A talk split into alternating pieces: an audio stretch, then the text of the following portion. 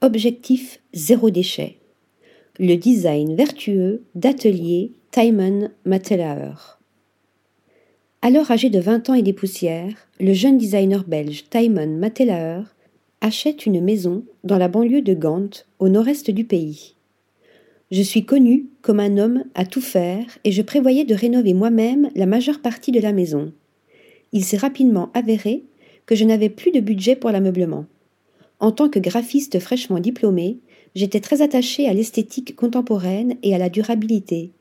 Ayant des difficultés à acheter chez Ikea ou dans une grande chaîne de meubles, j'ai commencé à concevoir et à créer mes propres meubles, se souvient-il.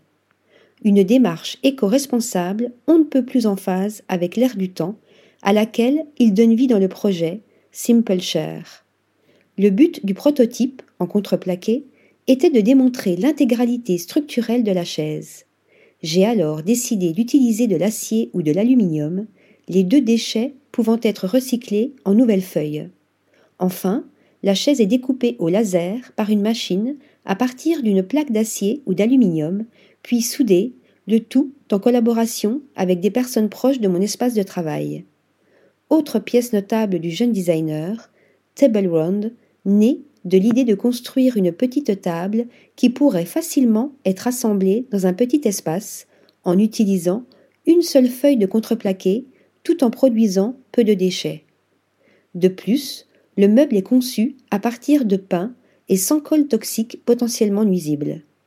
Une méthode inspirée à ce jeune créatif par son passé universitaire.